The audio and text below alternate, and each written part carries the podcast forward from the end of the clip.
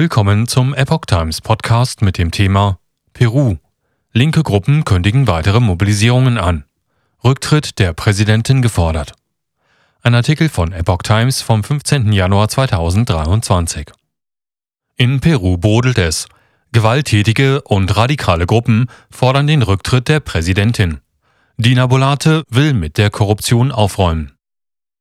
Die peruanische Regierung hat wegen der anhaltenden Proteste gegen sie den Notstand in der Hauptstadt Lima und drei weiteren Regionen im Süden des Landes ausgerufen. Nach einem am Samstagabend im Amtsblatt veröffentlichten Dekret erlaubt der zunächst 30 Tage geltende Ausnahmezustand unter anderem das Eingreifen der peruanischen Armee, um die Ordnung aufrechtzuerhalten. Linke Gruppen kündigten weitere Mobilisierungen an. Perus Präsidentin Dina Bolate schloss indes ihren von den Demonstrierenden geforderten Rücktritt aus.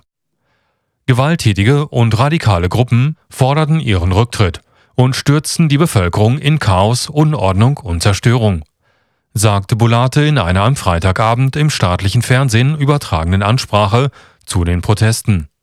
Bulate ergänzte, Ihnen sage ich verantwortungsvoll, ich werde nicht zurücktreten. Mein Engagement gilt Peru. So Bulate. Straßensperren im Süden.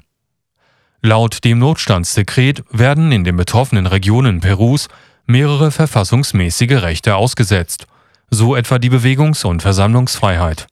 Am Samstag behinderten mehr als 100 Straßensperren den Verkehr in Peru. Vor allem der Süden des Landes, wo der Schwerpunkt der Proteste lag, war betroffen, aber auch die Umgebung von Lima. In den nördlichen Regionen des Landes, die als Herzkammer der peruanischen Wirtschaft gelten und in denen die meisten Industriebetriebe angesiedelt sind, ist die Lage hingegen weitgehend ruhig. Die Behörden öffneten am Samstag derweil wieder den Flughafen von Cusco, nahe der Touristenhochburg Machu Picchu im Südosten des Landes. Sie hatten den Betrieb an dem Flughafen am Donnerstag wegen der Proteste ausgesetzt. Korruption ausrotten. Peru wird seit der Amtsenthebung und Verhaftung des linksgerichteten Präsidenten Pedro Castillo am 7. Dezember von Unruhen erschüttert. Die Demonstranten fordern den Rücktritt seiner Nachfolgerin Dina Bolate und die Auflösung des Parlaments um unverzüglich Neuwahlen abzuhalten. Bulate war vor Castillos Amtsenthebung dessen Vizepräsidentin und trat gemäß der peruanischen Verfassung seine Nachfolge an. Bulate gehört derselben linken Partei an wie Castillo. Demonstranten sehen in ihr indes eine Verräterin. Dina Bulate ist Perus erste Frau im höchsten Amt. Die 60-Jährige hat es sich zur Priorität gemacht, gegen Korruption im Land vorzugehen.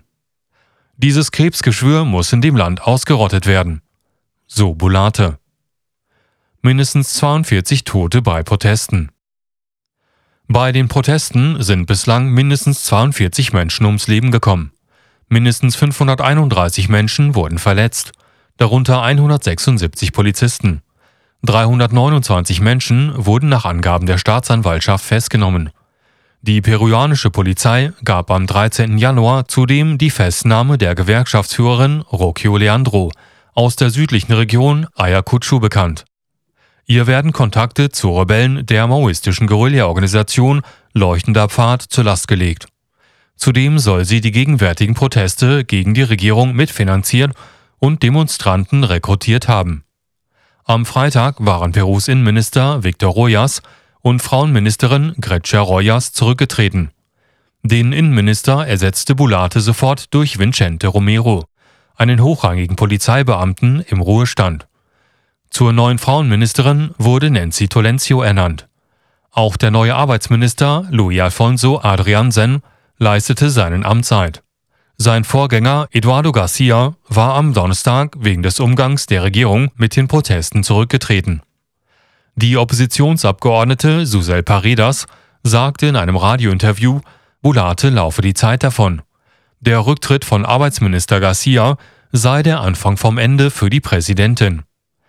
Der leitende US-Diplomat für Lateinamerika, Brian Nichols, schrieb im Online-Dienst Twitter, Washington sei tief besorgt über die anhaltende Gewalt in Peru und bedauere die Verletzten und Toten. Wir unterstützen den Frieden auf allen Seiten und die Zusagen der Regierung, die Herausforderungen in Angriff zu nehmen. fügte er hinzu.